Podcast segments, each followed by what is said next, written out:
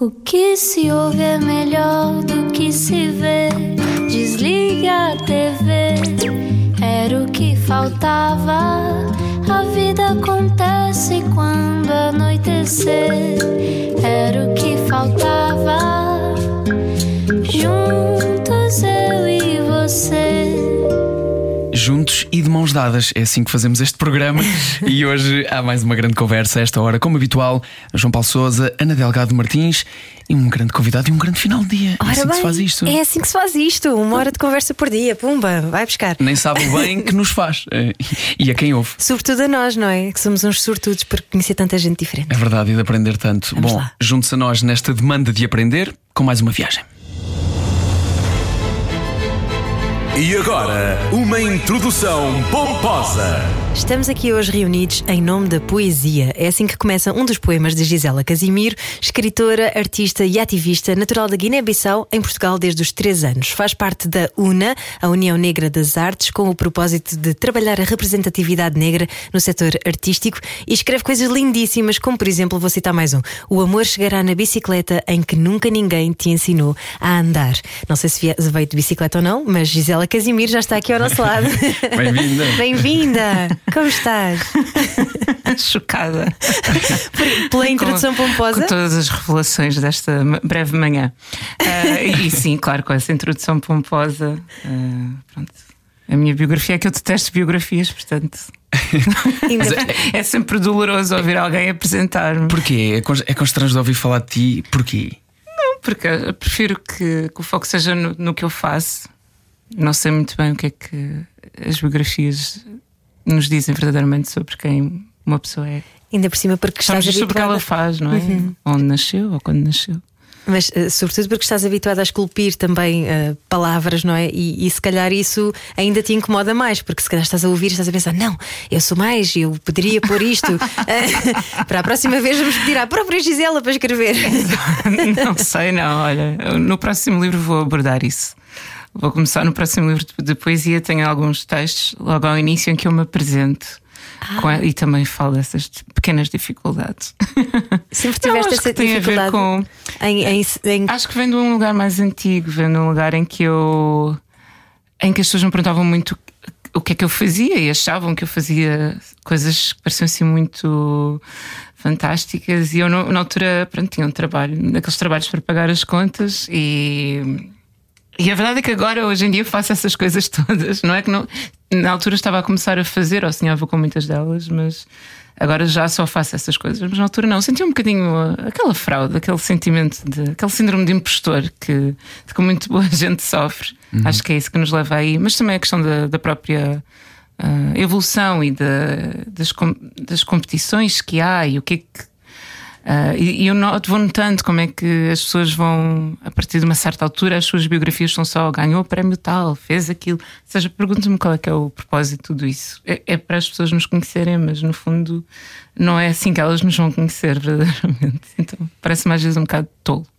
Mas isso vem de uma. De Não de nos uma- levarmos a sério, não é? Também demasiado. Isso é importante, isso é importante, e às vezes vem de uma pressão um bocadinho externa de decide rápido quem é que tu és, quem é que queres ser, apresenta-te, autoavalia-te. Quem és tu em 500 palavras? Quem és tu em duas linhas? Ou Quem é- 50 se for no Twitter. Por aí. Constantemente, sim, sim. Se- Sentiste dificuldade desde sempre com esse, com esse conceito de.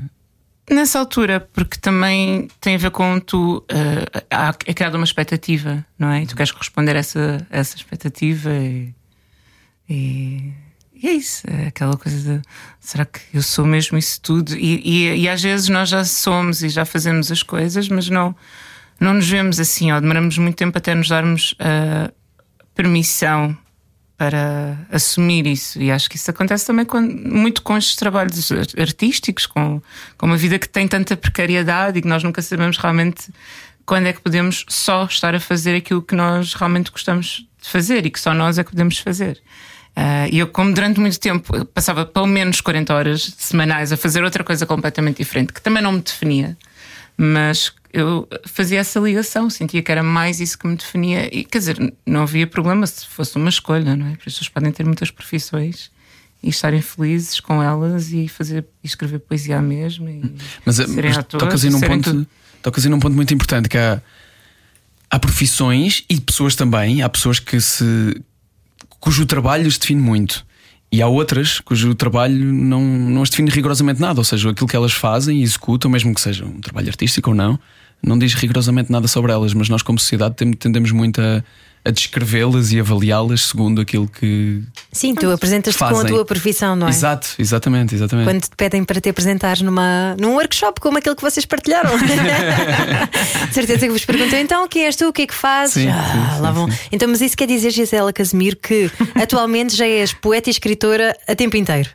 Que é um luxo, não é? Sou isso tudo, sou performer, e estou envolvida em teatro e em muitas coisas. Mas é um é risco também. Diz isso com é orgulho, mas também com Digo algum sentido com de risco. alegria, claro, mas não é o sentido de, da responsabilidade. Primeiro perante mim mesma, depois perante uh, as minhas outras versões que, que sonharam chegar aqui ou, e que pronto, também pensaram que iam chegar a certos lugares mais cedo. Uh, mas, mas eu estou bem comigo própria. Eh, porque as biografias uh, são para os outros não são para nós. O que é que acontece quando se atinge aquilo que se passou grande parte da vida a sonhar fazer? Bem, o atingir. O que é que é o atingir? Eu, como sempre quis ser contadora de histórias, eu sempre fui aquilo que eu queria ser, não é? Desde o início. Porque eu sempre escrevi, sempre contei histórias e sempre uhum. imaginei muito e fantasiei muito e brinquei muito. Agora, ser paga para ser quem eu sou é outra ou ser chamada para estar simplesmente como eu estaria normalmente na minha vida privada também é bom, também é divertido. E muda alguma coisa? uh, muda, muda que, que, que vive uma vida mais feliz, não é? Porque não tenho de estar a, a ir para um escritório, cumprir um certo horário, uh, fazer coisas que. Uh, que não é que não sejam necessárias, são, mas qualquer pessoa poderia fazer. E aqui estou a tentar fazer aquilo que tenho mais disponibilidade para fazer aquilo que só eu posso fazer e que posso fazer em conjunto com outras pessoas também que estão pronto, alinhadas. Também ter os seus sonhos, as suas visões, os seus projetos e partilhar essas coisas. Olha, os teus sonhos começaram quando eras criança, não é? Lês um, um, livro dos irmãos Grimm e dizes: Não, é isto que eu quero fazer, que é uma coisa raríssima de acontecer normalmente, logo desde pequenino sabermos o que é que queremos ser. Foi assim uh, picked early. assim, uau, muita sabedoria está aqui. Aos 5 anos agora já não preciso mais. Já, agora o resto da vida. Mas isso também pode ser angustiante, não é? Pode ser angustiante ao mesmo tempo, porque vivemos durante até aos teus 40 e poucos anos a pensar, ah, mas eu ainda não cheguei lá. Como é que tu te pacificavas com isso? Se isso acontecesse. Epá, que remédio, não sei. Também tenho muitos amigos que, que me diziam: Não, mas eu publiquei tão cedo e agora arrependo-me. E se pudesse queimava todos os livros que já publiquei, porque não, não, não sei, acho que nos vamos apaziguando com as coisas e tentando entender que é uma mistura de sorte e de escolhas, não é? E eu fiz algumas más escolhas, outras, não, outras vezes não tive escolha e também tive alturas em que não tive muita sorte. Depois houve alturas em que também conheci pessoas que me ajudaram a ter um bocado mais de sorte, não é? Aliada obviamente, à minha dedicação uh, ao trabalho, mas uh, acho que temos sempre de, acabamos sempre por encontrar uma forma de, de lidar com as coisas e de aceitar. Não é? E se não, não conseguimos aceitar, e se há coisas que não nos. Uh, eu também passei tive fases da minha vida em que eu não escrevia e. e não. E quando e é doloroso, não é? Pensar nisso, mas mas como há uma coisa que nos vai, eu acho que quando tem a ver com a nossa vocação, há qualquer coisa que nos vai sempre procurar e há sempre um momento em que nós vamos voltar a, a, a, despertar e a. Foi por isso que também tiveste. Ir lá outra vez à carga. Também tiveste fases em que estiveste desligada da poesia, em particular. De, de, toda a escrita, sinceramente, e, e, sim, de toda a escrita. Que deixei de escrever e depois pensei, oh, o que aconteceu aqui? Eu sei perfeitamente o que aconteceu, mas. Mas já tinhas a consciência de que isso era uma coisa tão importante para ti? No momento? Em... Já, já. Mas eu, mas eu acho que é. é pelo menos para mim, eu, eu, já vi isso em algumas pessoas, eu acho que. Uh, uh, não sei, eh, como é que eu te explicar? Sabes a primeira vez que alguém te diz que que, que, que és bonita e que tu acreditas, porque é uma coisa, não é a procura de uma validação, mas é uma sinceridade uh, que tu vês que é absolutamente genuína e não. Uh, uh, e, e, eu lembro-me perfeitamente também da primeira vez que alguém me, me, me, chamou artista, que se referiu a mim como artista, e lembro, olha, um, um, amigo, mas antes disso, a, Joana Bertel, que, é, que, é minha amiga, que é escritora, um, que é uma excelente escritora, e eu lembro-me é que às vezes íamos jantar e ela apresentava-me as pessoas e eu Assim, ela apresentava-me assim de uma maneira e eu. É. Eu sou isso tudo. oh, Às vezes é preciso os outros verem isso primeiro em nós. Isso, eu nunca esqueci isso, eh, porque de facto eu acho que é isso. Acho que às vezes nós temos momentos tão sombrios na nossa existência, ou pelo menos eu tive muitos, uh, e, e há alguém que não desiste de nós e, e que está a ver aquilo que nós não conseguimos ver, não é? Ou que nós vemos, mas depois, eh, por diversas circunstâncias, largamos, porque às vezes é fácil largar, porque também não é fácil eh, ser-se quem se é, não é? Escolher isso, porque há muitas, uh, há muitas variáveis que, que, que, nos dificultam a vida, não é? E há bocado falaste uma coisa que são as expectativas, e eu não sei se isto acontece. Um, ehm, mas às vezes também temos uma determinada expectativa sobre o que é que é sermos alguma coisa, ou sentirmos-nos alguma coisa, ou que vida é que vem agarrada a ser um artista, por exemplo, neste caso. E depois, quando a vivemos, não é bem assim. Ou pelo menos o tempo todo. Pois, certamente não será. Nós vemos o que é que. Eu acho que isso, acho que tem um pouco essa. Sofro um bocadinho disso, que é não é só a, esta questão de ser, ser-se muito exigente consigo mesma, mas depois a questão da a, a, paralisia da perfeição também me assola muito. E às vezes acho que há um medo tão grande. Acho que se fala muito do medo do fracasso, mas não se fala tanto disso que estás a dizer, que é o medo do sucesso, que é o outro lado, não é? Uhum. E, e como é que nós. Um, como é que isso. Bem, eu explorei um bocadinho isso uh, num trabalho recentemente, uh, numa, numa exposição coletiva que aconteceu na Galeria Municipal do Porto, com a curadoria da Marta Esperidião, que, que uh, e a exposição. Bem, este, o apoio para esta exposição tinha a ver com, com a Expo 98, e a Marta é obcecada com a Expo 98, pronto, e, e o, o nome da exposição era Erro 417, Expectativa Falhada. Bom nome. É ótimo. E, eu, e ela disse-me: Olha, estava a pensar, podia chegar ali com aquela parede do fundo. E eu, ah, aquela parede gigantesca ali do fundo, está bem. E a Galeria Municipal do Porto é enorme, dava para se andar de skate e patins e bicicleta lá dentro. Não sei o que é que eu vou fazer com aquela o que é que eu vou fazer com aquela parede imensa? E pensei numa, numa, numa parede de escalada e foi, foi isso que, que, que aconteceu. Com, nunca tinha feito nada assim. Um, uma parede de escalada dentro da Galeria Municipal da do Porto. Galeria Municipal, havia lá trabalhos muito bons, é verdade, mas o meu uh, foi, tive várias inspirações e, e, uma delas é uma fotografia de, das duas filhas mais velhas de um, de um grande amigo meu que é o Ricardo Falcão, que é antropólogo que é, e que também é cineasta, e, e, era uma foto delas as duas a, a subir uma parede de escalada lado a lado. E eu, como tenho uma irmã de quem sou muito próxima, isto, obviamente tenho um fraquinho por estas coisas e obviamente conheço aquelas crianças, gosto muito delas. Um, e pensei, eu já lhe tinha pedido que fosse essa a capa do meu uh, próximo livro e um, ele aceitou, claro, uh, senão acabava-se a amizade, não? Mas pronto, já, já tinha havido uma. Uh, uh, o meu livro Erosão foi traduzido para mandarim na íntegra e, e também a, a capa da, dessa versão é, é, uma fotografia dele, a cores, esta é preto e branco. E, e já essa também é um vidro uh, que está remendado com uma linha e eu achei aquilo muito bonito. E aqui Pronto, inspirou-me isso. Uh, pensei na questão das portas, na questão dos acessos, das oportunidades. Um, e o que é que é sorte, e o que é que é quem se conhece, independentemente do nosso trabalho ser ou não ser bom, uh, esta questão também do privilégio mas também das exigências de se chegar a um certo lugar em que supostamente temos acesso a mais coisas e mais oportunidades e parece que o mundo se abre para nós, mas depois vemos situações. É, essa peça chama-se Campeão Nacional de Dificuldade, porque é uma modalidade da escalada, porque a escalada passou a ser um desporto olímpico e a minha inspiração foram outras. É, é importante dizer isto porque.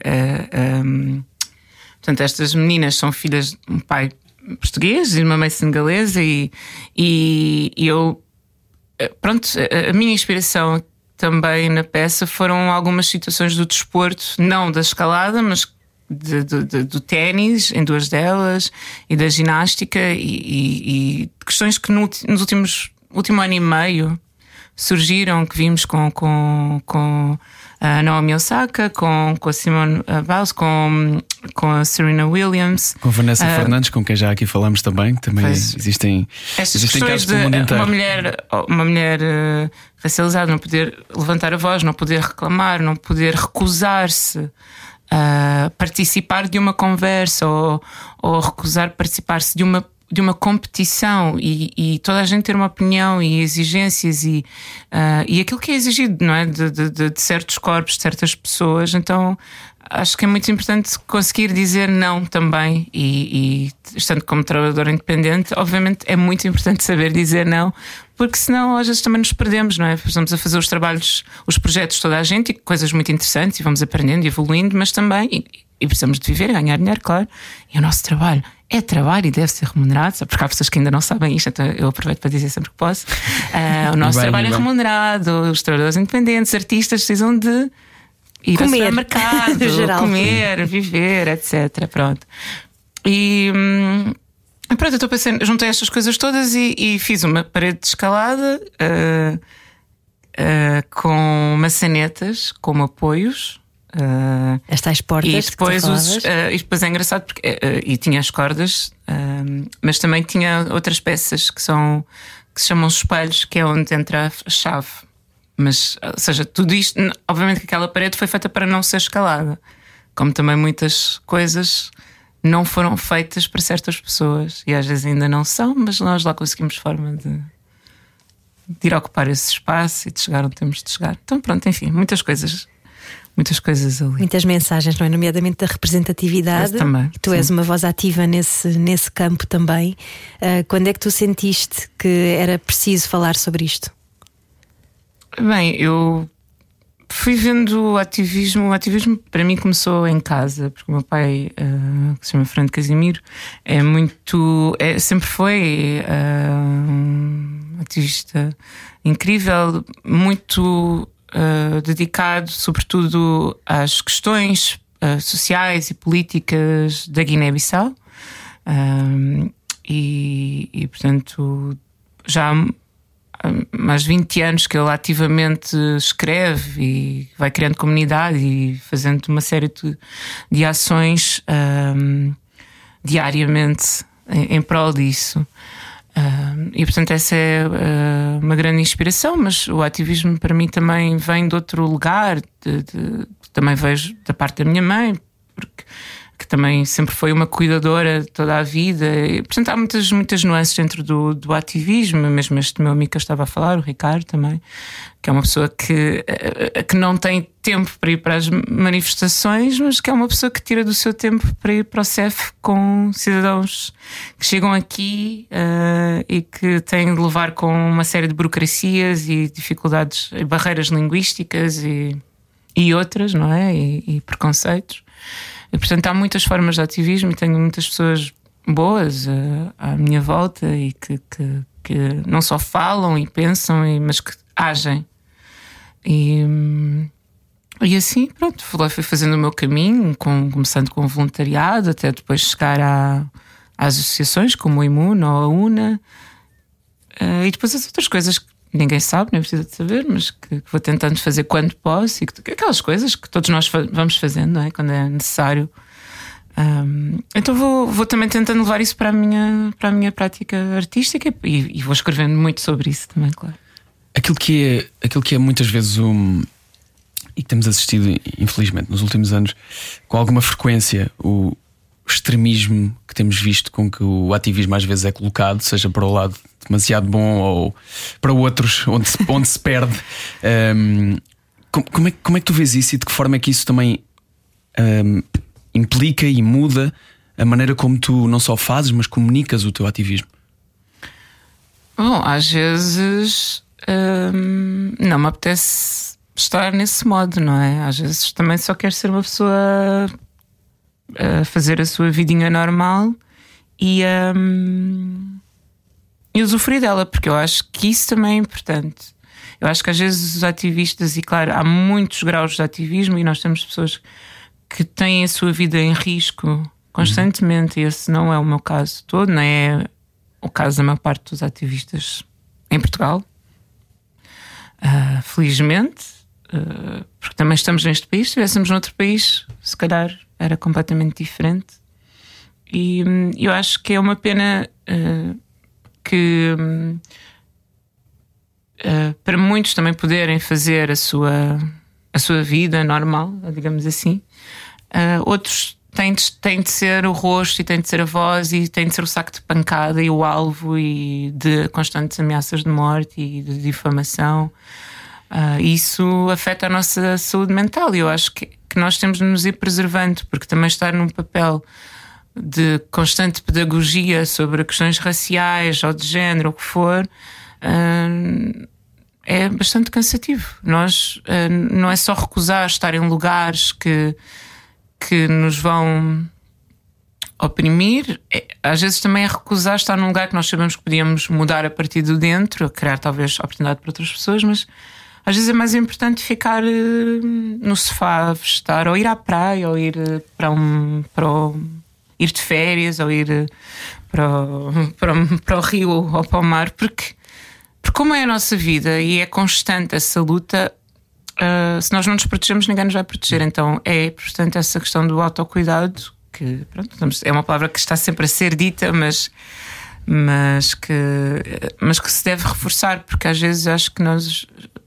nos focamos tanto nessa questão do dever que esquecemos que também temos um dever para connosco em primeiro lugar e que se a pessoa não estiver bem, ela não tem para dar uh, aos outros. E, e, e, depois começamos a pôr tudo muito nessa perspectiva do que é extremo também, das situações extremas e deixamos de ter paciência, uh, generosidade, deixamos de ter uh, tempo, disponibilidade mental para aquilo que, é, que são as circunstâncias, sei lá, comezinhas do dia a dia que também uhum. São importantes, não é? Porque senão entramos ali num a exacerbar e ninguém é um super humano, é? nem os ativistas, nem as outras pessoas.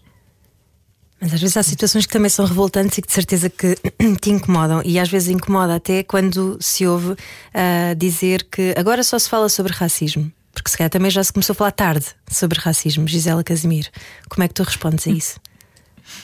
Depende dos dias. Há dias que rio, há dias em que não consigo falar, há dias em que. Não tenho que estou mais também, tenho os meus momentos bélicos, não é? Embora não seja sempre essa a minha postura e acho que temos ter diferentes posturas porque hum, temos diferentes desafios e, e, não os vamos enfrentar todos da mesma forma, com a mesma postura. Isso também depende de cada um e cada um tem de fazer aquilo que resulta para si. Uh, eu estou cansada de uma série de conversas, mas hum, vou tendo dentro da medida do que é possível, mas outras vezes também me recuso a ter. Porque também porque uh, a luta antirracista as outras lutas também na, na, sua interseccionalidade não estão não são dependentes de mim e não sou, eu não sou o rosto de nenhuma nada sou só o rosto da minha própria vida e e depende eu, eu sou eu, eu ainda sou muito pedagógica e, tenho, e tento às vezes, e, e quero ser menos. E, eh, mas estou a preparar o meu, o meu grande momento de pedagogia e depois vou-me retirar e vou, vou falar de outras coisas, porque eu adoro falar de, de tantas coisas, eu adoro falar, eu adoro falar de tantas coisas. Não estar sempre a falar sobre racismo também às vezes é cansativo para mim. Um, e, e às vezes estamos a falar e eu sinto que não estamos a chegar a lado nenhum, porque muitas vezes as pessoas que estão a assistir a essas conversas são pessoas que já têm uma certa consciência, não é? E eu estou mais interessada em, no, que é, no sentido prático da coisa, o que é que nós podemos realmente fazer em termos de, de legislação ou em termos mesmo de ação Um, estas coisas complementam-se, claro. É muito importante as manifestações, são muito importantes as manifestações, são importantes os critérios, como uh, este que a UNA conquistou com a, com a DG Artes, dos 10% na, nas candidaturas e que também revoltou muita gente. Um, Explica-nos isso. É, é um, são 10%. Uh, é como se fosse uma cota, mas nós não temos cotas em Portugal, como é sabido, mas são 10% que con, uh, 10% da, da, de uma, da candidatura que uh, um, vai avaliar uh, a presença de alguém, de, de pessoas racializadas na, na equipa. No, da candidatura do projeto. Para promover a multiculturalidade. Exato, para garantir que as pessoas de facto são incluídas, porque, porque e que as coisas mudam. E não foi só nas candidaturas, foi também no próprio júri. Isso também é importante, não é? Eu, eu o ano passado tive a oportunidade de, de fazer parte do júri uh, do Interferências, que, que, portanto, que é um programa de residências para artistas da, da Companhia Olga Roriz. E, e pronto, eu, e convidaram-me e, e, eu aceitei com muito gosto e fiquei muito feliz. Mas de facto. Uh, em, imagina, em 100 candidaturas, quantas pessoas trans é que, é que se candidataram? Quantas pessoas uh, negras ou ciganas ou que for é que se candidataram? Um, quantas pessoas. É, é, não é só que é quem está no júri, são as condições do regulamento e entender de que forma, porque é que as pessoas que precisam, que mais precisam, porque eu vi muitas pessoas privilegiadas com já com muitos anos de carreira, em nome na praça, candidatarem-se àquilo, e tudo bem, todos temos de viver, fica na consciência de cada um, mas quando não vemos as pessoas que mais precisariam daquela oportunidade para aprender, para ter experiência, para, para ganhar dinheiro, etc. Estás a falar da residência artística. É? Da residência artística, depois tinha uma apresentação também, mesmo no, no, no ali na, na, onde fica a companhia. Um, quando elas não concorrem, algo está, está errado, porque estas pessoas existem efetivamente e são e têm habilitações e, e, e têm talento e têm coisas para dizer e para mostrar. Portanto, é, é esta coisa, porque é que mesmo havendo agora temos, estamos a ver hum, na Gulbenkian e no MAT maior presença de, de artistas negros nas exposições, mas será que que temos mais presença de público uh, negro a visitar também? Será que sim?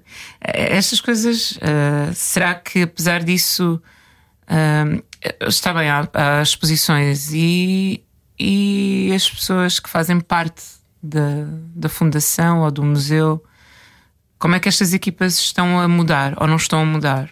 Ou só está a mudar aquilo que é à, à superfície e que está visível?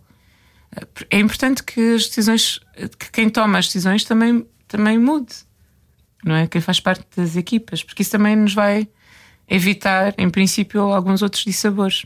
Então, não sei, acho que é importante ir agindo nessas várias camadas, nas visíveis e nas não tão visíveis. E enquanto fazemos a tal escalada, como tu representaste, todos juntos, como mesmo humanidade. Com medo, mesmo com medo de alturas. Exatamente, uns com mais vertigens mas, que não, outros. Mas é estranho, porque eu, eu adoro andar de avião, não tem problema nenhum, mas depois há outras coisas que me que eu não acho tão seguras, então. tipo rodas gigantes. Mas pronto, isto, isto é, fica para outra conversa. Olha, é bem seguro continuares connosco. Eh, já a seguir, vamos, eh, voltamos para a segunda parte deste Era o que Faltava. Hoje, a conversa com Gisela Casimiro.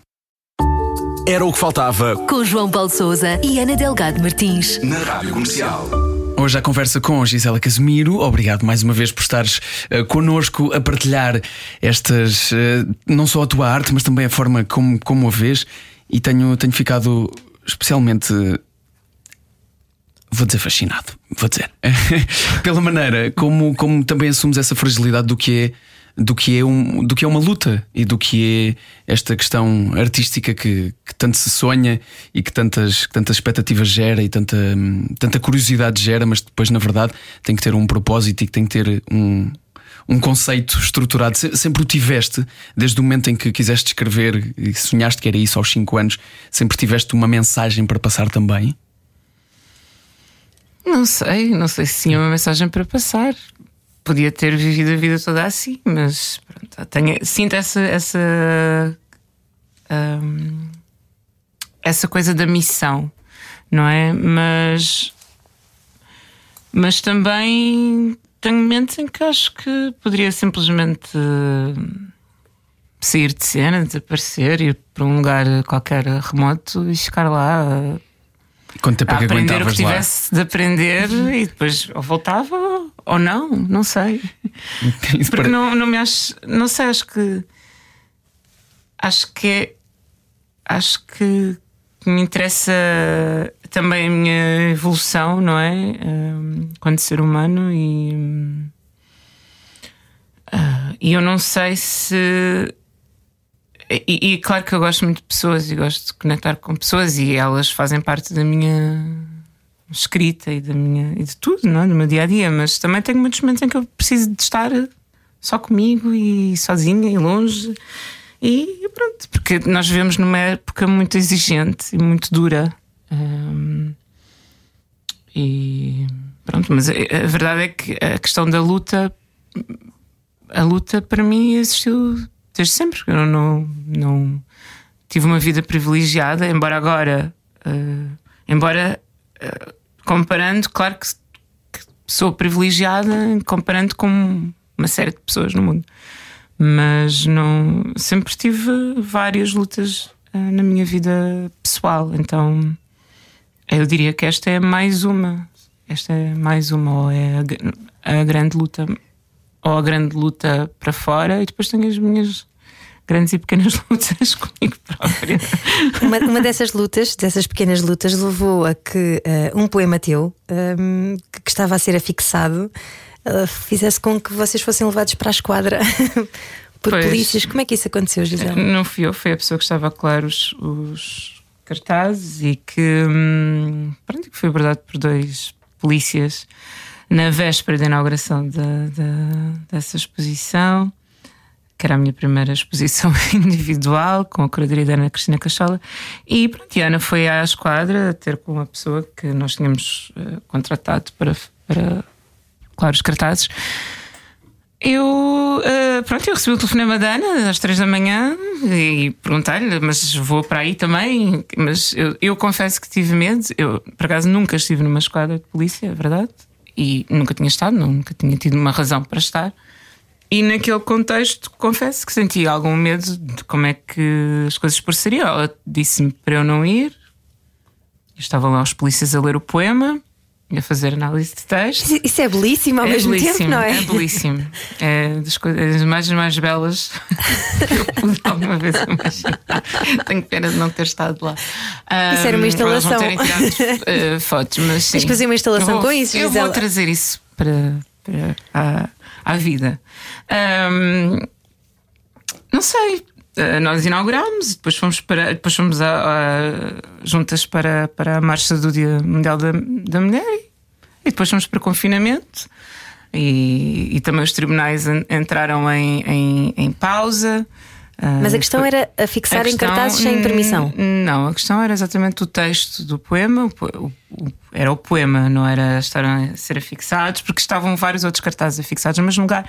Esta pessoa ah, ah, afixa cartazes toda a hora para a Câmara- de Lisboa, para a ZDB, para vários. va- Portanto, sabe o que está a fazer e foi exatamente isso. Nós contratámos uma pessoa que tem prática nisto e que sabe onde é que pode afixar ou não afixar. Portanto, e a estava a ser era só- legal essa parte. Era legal, sim, claro. Ok. Era, O que é que dizia eu- o poema? Se calhar legal não foi ser levado para a esquadra, mas isso. Exato. Pronto, como não fui eu a ser levada, não sou eu que vou. Não, não tenho de ser eu a, a agir sobre isso. Uhum. Isso. Esse lado não foi legal. Mas portanto estavam a ler o poema, não no sentido artístico, mas sim no sentido Não, de vamos ver ler se no- isto é para o- censurar ou não. Estavam a ler o poema no sentido em que são polícias e era um poema sobre violência policial e racismo. E isto aconteceu na madrugada de, de eh, 6 para 7 de março de 2020. E, e nós tínhamos tido algumas situações, tínhamos tido o caso da Cláudia Simões, não é? Que tinha sido agredida por um polícia, eh, que havia imagens disso, pronto, tinha o, o, o passe, o cartão de identificação da, da filha, e pronto, e, e que até hoje vive traumatizada com isso, não é? Aquela família com, com os efeitos dessa situação na, na, na sua vida. hum, e pronto, esta questão aqui foi uma questão de censura, obviamente incompreensão, porque existe a liberdade artística e liberdade de expressão, e, e, tal como eu disse, quando finalmente me chamaram, que só seria passado um ano, hum, não, não, não, não, não, falo de nenhum agente da polícia, não falo de nenhuma força policial de nenhum país naquele poema. Portanto, é, peguem por onde peguem, não. Pronto, o caso foi arquivado. Mas foste a tribunal?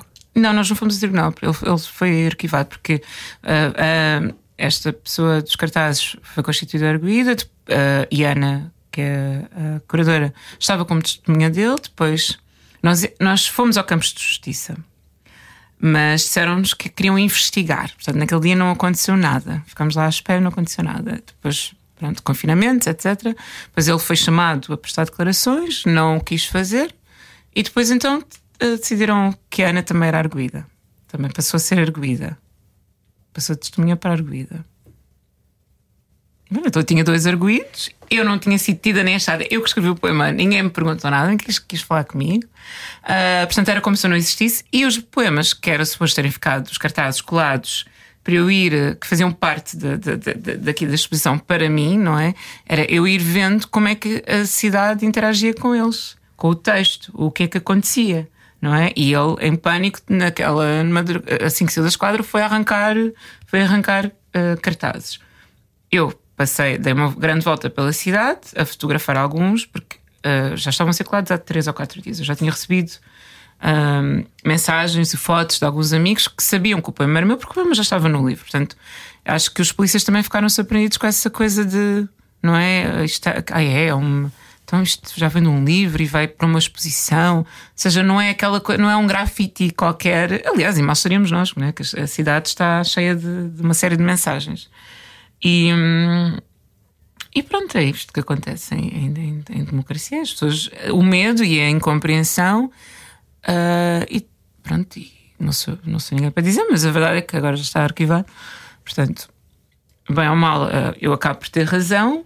Uh, não sei, eu, eu, ainda sinto que, que, que, devia ter aquele poema outra vez na, na, rua, agora que já, já foi o caso arquivado, mas, mas não, não sei, só falando com o meu advogado e ver o que é que ele acha disso. Atenção, é um poema, não, não está a incitar ao ódio, ok? Não, não incita ódio. Claro que não. É, eu só estou a explicar isto não, para os não ouvintes. não, não incita ódio. Não, na verdade, não, não incita. Está feito de uma maneira em que eh, as pessoas podem interpretá-lo como elas quiserem interpretar. É uma crítica, é uma crítica, sim, mas não é o suficiente para, para uma acusação uh, de, de, de, ofensa à polícia, que é esta acusação, não é? E que outras pessoas tiveram, como Nuno Saraiva, com o seu cartaz do, do, do, do, do público. Uh, é o mesmo artigo. Uh, essa acusação aconteceu muito depois, mas nós também não quisemos falar logo ao início, porque o mundo estava a implodir e, e também queremos respeitar a privacidade da pessoa que tinha colado os cartazes, não é? Mas a partir do momento em que Ana foi constituída arguída e quis falar sobre o assunto, então nós começámos a falar sobre o assunto e em alguns programas de, de, televisão leram o poema e falaram do assunto e o Daniel Oliveira também escreveu sobre isso. É o que é, pronto. É, é, uma. Eu acho que as pessoas diziam, ah, mas isto não vai dar em nada, isto é ridículo. Se não vai dar em nada. Bem, deu em cabelos brancos para mim, deu em duas pessoas com uh, termo de identidade de residência e terem, e terem de explicar, não é? Que a situação estava a decorrer e eu sentir essa responsabilidade, mas sobretudo também sentir essa revolta porque uh, sentia que era um silenciamento e achei que. E, e, para mim foi violento, não foi violento da agressão física, obviamente. Uh, que não é o único tipo de violência que, não é o único tipo de violência, mas foi violento toda a situação para nós porque um, pronto, não é? Uh, as pessoas falam, fala-se, não é? De, de, das novas cartas e eu tenho tido a oportunidade de fazer leituras e, e, estar com, em vários projetos a celebrar os 50 anos das novas cartas portuguesas, mas a verdade, quando os livros são censurados ou os textos são censurados em, em, em ditadura. é ditadura, não é? é isso que eles fazem. Agora, quando estamos em democracia, isso acontece, é assim um bocadinho grave. E pronto, eu não conseguia rir da situação. Acho que não é para rir da situação, porque, porque acho que começa com uma coisa que parece tão subtil, mas que é assim que exatamente que começam a tirar os nossos direitos: o direito de falar, o direito de, de dizermos aquilo que nós pensamos. É, pronto, eu acho grave. E, e, para mim foi muito traumatizante todo esse ano, porque depois já a situação da Cláudia Simões, obviamente, era, era horrível. Depois aconteceu isso, e depois o ano continuou com uma série de questões hum, étnico-raciais bombásticas para além de, da pandemia e, que, e, pronto, e, e, para além de todas as desigualdades que a pandemia também uh, enfatizou, não é? Então, Isso fez-te escrever mais? Uh, bom, hum, mais sobre o assunto. Não diria mais, mais sobre o assunto. Também porque passou a ser solicitado, não é? Passou de repente também a estar em voga, mas eu sempre escrevi sobre isso. Passei se calhar a ter mais plataforma para escrever sobre isso. Olha, mas eu gostei muito. Eh, começámos esta conversa dizendo, falando de biografias, e eu devia ter colocado esta mini biografia na, na tua introdução, porque tu disseste sobre ti própria, és uma contadora de histórias sem fronteiras, calibrada na beleza do cotidiano. E se calhar devíamos ter, devíamos ter posto isto logo no início porque resumíamos rapidamente aquilo que Gisela Casimiro é. Muito obrigada por teres vindo Muito à hora que faltava. por me convidarem. Que faltava. Com Ana Delgado Martins e João Paulo Souza. Na Rádio Comercial. Juntos eu e você.